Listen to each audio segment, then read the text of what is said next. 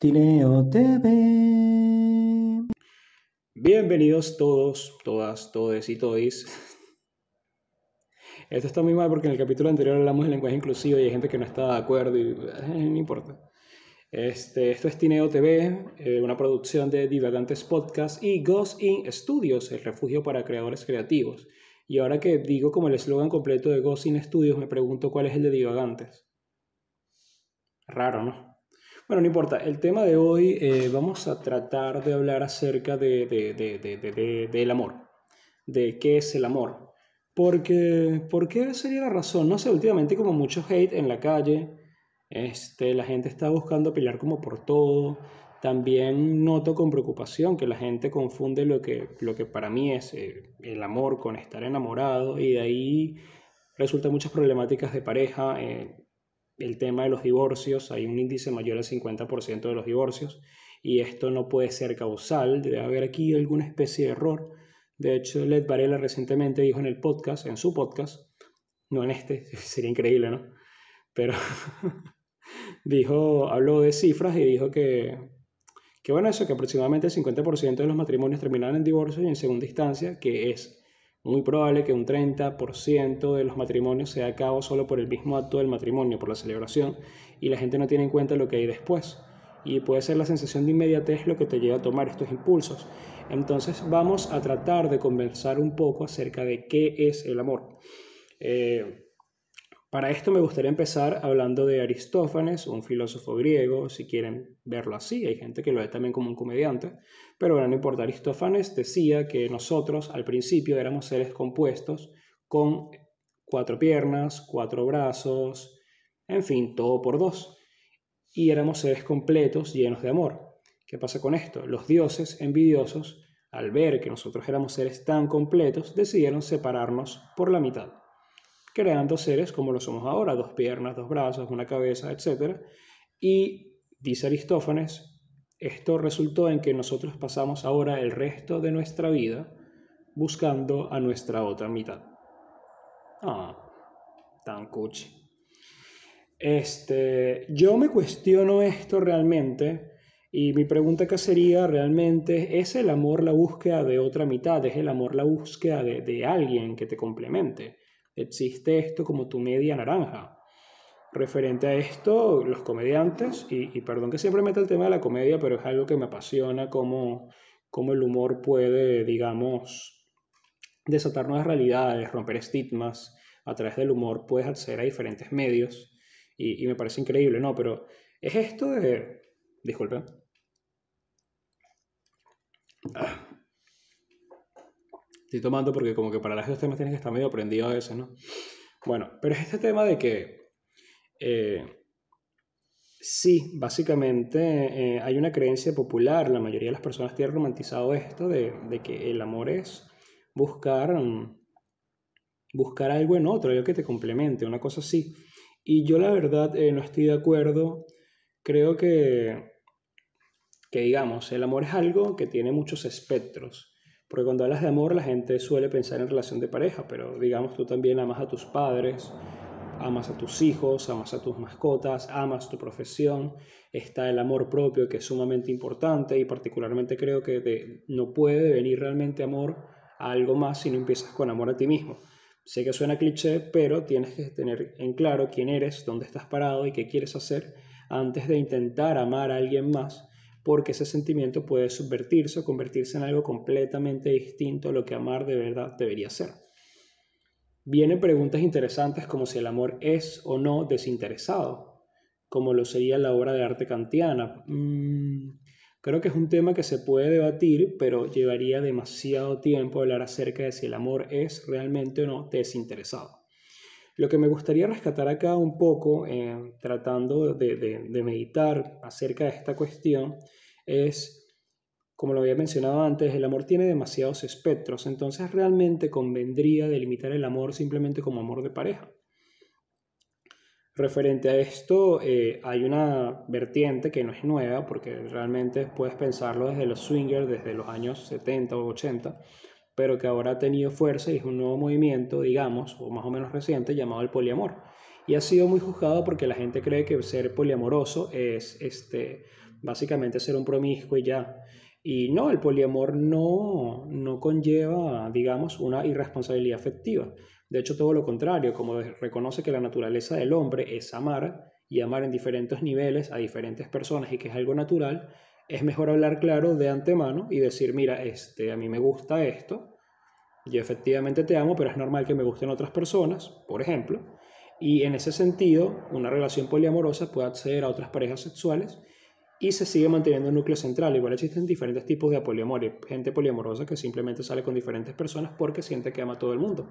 Referente a esto, pueden pensar en la película Her, eh, protagonizada por Joaquin Phoenix, en el, cual al final de, la película a él le rompe el corazón Samantha, este sistema operativo, esta conciencia, porque ella trasciende un grado de, de realidad mayor y ella puede conocer a múltiples, digamos de manera múltiple, a múltiples personas, múltiples realidades, y dicho esto, este, Samantha logra efectivamente enamorarse de mucha gente. Y yo creo que más que enamorarse, ella logró amar porque ama el tema de las ideas.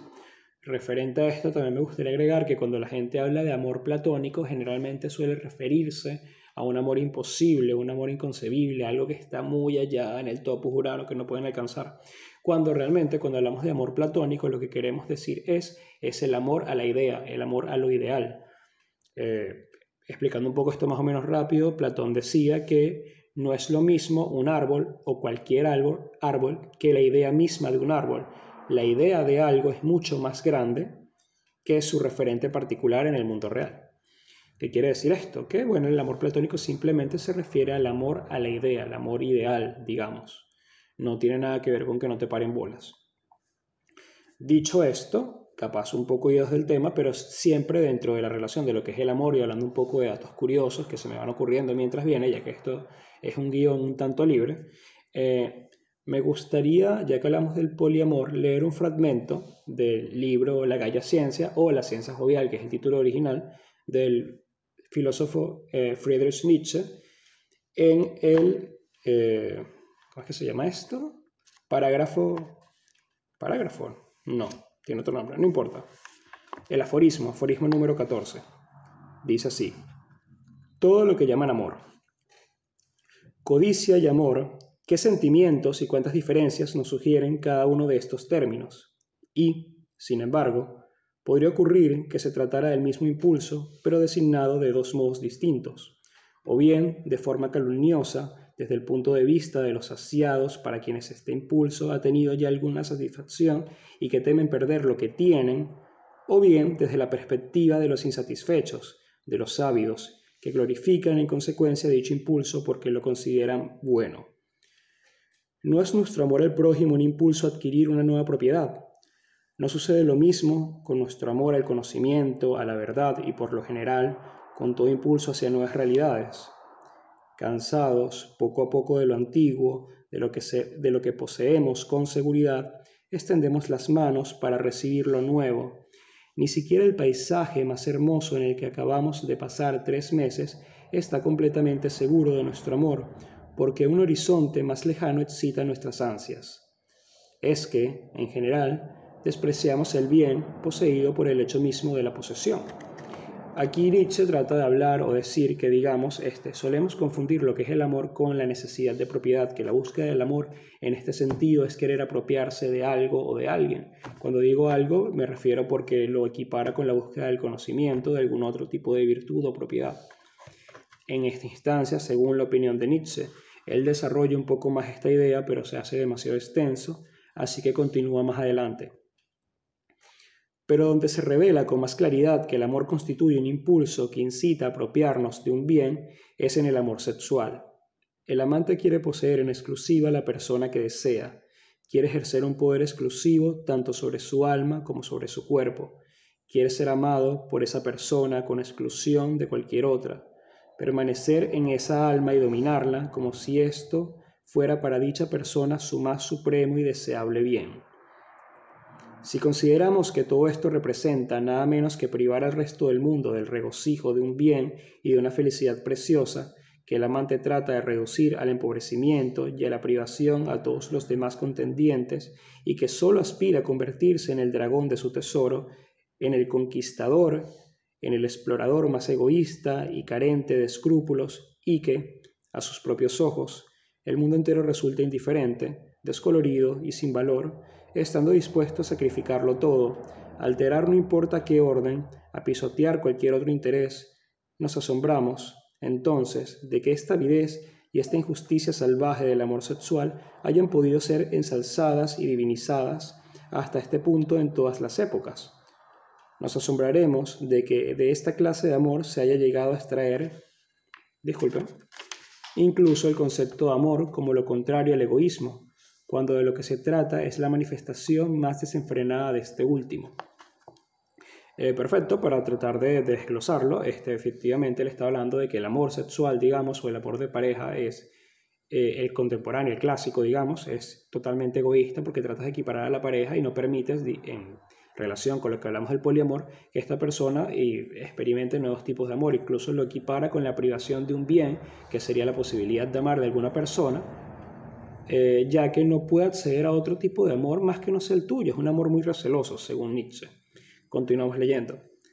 Parece que quienes han creado las expresiones usuales del lenguaje en este terreno han sido los poseedores, los insaciables, que sin duda constituyeron siempre un grupo demasiado numeroso.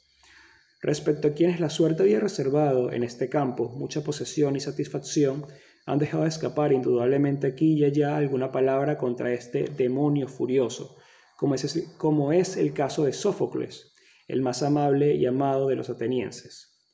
Con todo, Eros se ha burlado siempre de estos blasfemos, que fueron precisamente sus mayores favoritos. Ahora bien, podemos encontrar sin duda en la tierra una especie de prolongación del amor en el curso del cual esta codicia ávida y recíproca entre dos personas ha retrocedido ante una ansia nueva, un anhelo nuevo, una sed superior y común de un ideal que lo supera. Pero, ¿quién conoce este amor? ¿Quién lo ha experimentado? su verdadero nombre es amistad. Efectivamente, eh, lo que quise decir aquí Nietzsche es que hay un retroceso en lo que llamamos el amor celoso, el amor posesivo, al amor desinteresado, que es la pregunta que hemos planteado antes, y dice que el verdadero nombre de esto es la amistad. Hay incluso algunas tesis que hablan acerca del comunismo y su verdadera implementación como eh, únicamente dado entre amigos en los cuales el nivel de amor, y desinterés es tan alto que los bienes materiales son, digamos, en cierta manera, irrelevantes, donde puedes amar sin temor a perder, porque la felicidad del otro es equiparable a tu propia felicidad. Y esto para mí, de hecho, es una de las nociones más válidas de amor que me gustaría dar. Si, digamos, quisiera dejar este video con algún tipo de mensaje, sería este, que cuando se ama realmente, se ama al otro en un sentido de que su felicidad es la felicidad propia, en mi opinión. Continuamos por acá. Ya habiendo pasado eh, este texto de Nietzsche y tratar de analizarlo un poco, quisiera hablar de lo que yo considero es el problema real. El problema real es que la gente suele confundir el estar enamorado con amar. Y son cosas completamente distintas. Estar enamorado eh, digamos, es un proceso biológico que ya ha demostrado la ciencia, dura aproximadamente seis meses, en los cuales la otra persona te parece maravillosa, te parece ideal, te parece que no tiene defectos y estás totalmente entregado a la relación. Tras un periodo de seis meses, que incluso puede extenderse hasta un año dependiendo del tipo de relación que tengas con la persona, puedes estar, digamos, cegado a, esta realidad. ¿Cuál es la realidad? Que la otra persona también tiene defectos, es un ser humano como cualquiera y eh, que en cualquier momento te puede fallar, por ejemplo. Y eso no tiene nada de malo porque todos somos humanos. Ahora bien, ¿qué es el amor? Para mí, el amor es esto que se da después de que el enamoramiento pasa y tienes que tomar una decisión, tienes que sentarte y sopesar. Estos son los pros de esta persona, esto es lo que me hace feliz, esto es lo que amo de ella o de él, esto es lo que me encanta de esta persona y por otra parte están este montón de cosas que me desagradan que al principio no veía pero que ahora se hacen muy notorio. Yo que viví en pareja, dos años con una persona, te puedo decir que evidentemente no es lo mismo estar de novios eh, y felices, cada uno viendo separado, que vivir juntos. Hay muchos roces. Y tú decides mantenerte en esa relación porque consigues cosas que van por encima o que valen mucho más de las cosas negativas. Entonces tú pones toda una balanza y tú tomas la decisión, y para mí es esto, amar es una decisión, de seguir adelante No quiere decir esto que amar sea un acto frívolo o demasiado planificado o pensado, sino lo que quiero decir realmente con esto es que para amar necesitas mucho más que un instinto biológico. Un instinto biológico muere mismo, es, es una, una sensación, es algo que te viene de momento y que pasa, pasa, es simplemente un proceso biológico. En cambio, para mí amar es algo más. Por más romántico que suene, a lo mejor ustedes se pasaron todo el capítulo diciendo, ah, pero no, de verdad creo que este es el problema en las relaciones de pareja, que es confundir estas dos cosas. Y por eso se da el tema de los divorcios, porque la gente se casa esperando algo, teniendo ciertas expectativas y luego se da un golpe con la realidad. Pasa mucho con estas parejas que tienen 8 o 9 años de novio, se casan, viven juntos y se separan a los 6 meses. No se soportan, no están listos para esto. ¿Por qué? Porque tienes idealizado a una persona en cierto sentido y no sabes todas las implicaciones que tiene y hasta cierto punto ya capaz no estás pendiente de, seguir en eso o calarte cosas que no te convienen. Igual también pasa en relaciones de pareja que simplemente tienen que tener en cuenta que las personas cambian, cambian su forma de ver el mundo, cambian su forma de percibir las cosas y, y capaz en algún momento sí hubo amor, pero el amor puede gastarse porque ya ninguno de ustedes dos son la misma persona o una de las personas cambió lo suficiente como para ya no sentirse tan involucrado en el tema. Y no creo que sea algo que está mal porque nadie está obligado a amar. Amar tiene que ser un acto totalmente desinteresado, pese a que, ya lo dije antes, tienes que sopesar ciertas cosas porque también es una decisión. Entonces realmente no sé qué tan, siendo estrictos conceptualmente, desinteresado sea la palabra, ¿no? Pero bueno, esta es hasta ahora mi opinión, puede discutirse, de hecho me interesa mucho su feedback, como siempre se lo digo, en los comentarios pueden dejar su opinión, mira, estás equivocado, no estás equivocado, a mí me parece excelente que, esta actividad recíproca exista. Y por último, este, capaz de hacer un poco énfasis en este tema de, de que, ya lo dije antes, pero el amor no es algo inmediato, sino el amor es aquello que prevalece a pesar de, a pesar de todas las cosas negativas que puedas ver, a pesar de todo lo malo que hay ahí. Ya lo mencioné en un episodio anterior acerca de, digamos, si necesitas tener una relación afectiva o tienes que amar a tu familia si tu familia es tóxica. Yo creo que no es tan fácil como decir si, si tu familiar es tóxico o no, sino que tienes que poner en una balanza muchas cosas que efectivamente puede determinar en que sí es un familiar tóxico, me hace daño, tengo que alejarme, pero también tienes que sopesar este, el hecho de que todos somos humanos, todos fallamos y que capaz hay más cosas buenas que malas y simplemente estás decidiendo no verlo. Esta es una opinión muy polémica de mi parte, pero bueno, la sostengo porque creo que, que todos hemos sufrido alguna desilusión respecto a alguien y no por eso lo más conveniente es eliminar personas de tu vida. Tampoco estoy de acuerdo con eliminar muy a la ligera a alguien de tu vida, porque pienso que hay, hay gran valor en la voluntad humana y creo que Alejandro está de acuerdo conmigo en esto. Y el hecho de, que tú puedes estar equivocado y puedes cambiar de idea referente a esto me ha, pasado mucho. Yo he querido hablar, eh, por ejemplo, el año pasado de temas que han salido recientemente, como acerca de, papeles de personas de color negro, afro, tomando papeles de pelirrojo. Y a mí el año pasado eran cosas que me molestaban mucho y ahora son cosas que me chupan un huevo. Entonces esto es simplemente un ejemplo para mostrar que, que uno simplemente crece como persona, cambia de opinión y capaz no está tan bueno eliminar a alguien de tu vida sin darle una segunda oportunidad. Por supuesto, existe la posibilidad de que esto sea lo más sano para ti y cortes de raíz. Pero bueno, este, en última instancia creo básicamente que es eso. Estas fueron mis primeras consideraciones o aproximaciones acerca de lo que creo que es el amor y creo que es estar enamorado. Tocamos varios temas interesantes, como lo es el poliamor. Leímos a varios filósofos para ver su perspectiva. Evidentemente hay muchísimas más. Sería mucho más interesante conversarlo con alguna otra persona. Pero... Eh, creo que fue una, digamos, una dinámica bastante productiva. Veamos qué sale de este feedback que se vaya dando en los comentarios y ver si podemos llegar en conjunto a una definición de amor más amplia. Que particularmente creo que la mía es bastante amplia, ¿no? Pero capaz de definir un poco más o mejor algunos términos y condiciones de, este contrato y, y, ver qué sale. Pero bueno, esto fue Tineo TV número 3. Ha sido un placer como siempre compartir con ustedes. Nos estaremos viendo la próxima semana o esta misma semana, quién sabe cuándo se publique esto. Les mando un abrazo, un beso y cuando les decimos, tanto aquí y en Divagantes Podcast, que los amamos, no lo decimos de forma banal, realmente los amamos, solo que de cierto tipo de amor. Hasta luego. Y esto fue Tineo TV.